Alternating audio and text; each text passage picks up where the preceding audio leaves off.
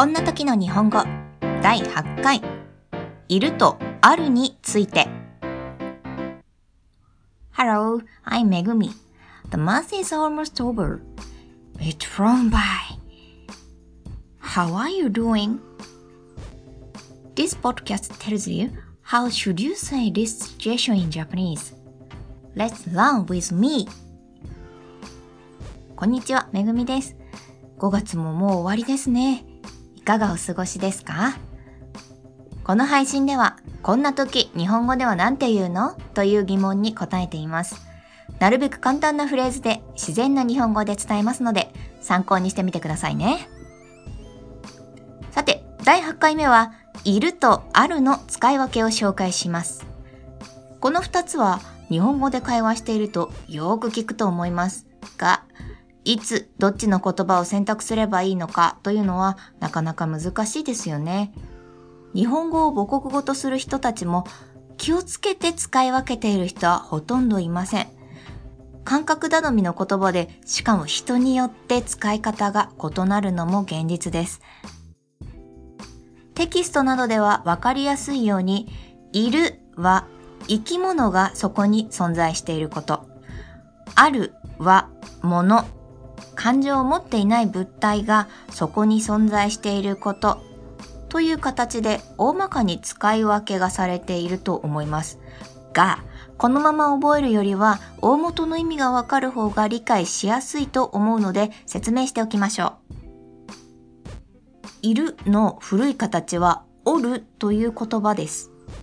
このおるは動くことができるものが動かないでその場でじっとしているという意味を持っていました。このことからわかるように今の時代に使ういるもこの意味が強い。動くことができるものが動かないでそこにじっとしている意味が強いと頭の隅に置いておきます。そうすると、バスのような生き物ではないものも動けるものであるために、もうバスいるよというような使い方ができるということがわかるかなと思います。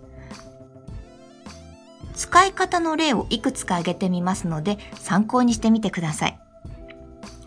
1、屋根の上に鳥がいます。2、鉛筆があります。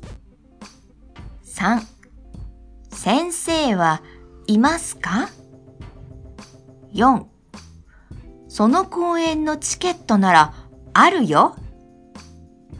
5、彼氏くらいいるよ。最初にもお伝えしましたが、人によっても使い方が変わる言葉です。なので、こういう感じで使い分けるのかなとゆるく考えておいて問題ありません。あそもそも日本語を母語とする人々と話すとき、いるを使っても、あるを使っても、意味は大体理解されます。なので、あんまり、こっちじゃないとダメだという感じで大ごとに捉えなくても大丈夫です。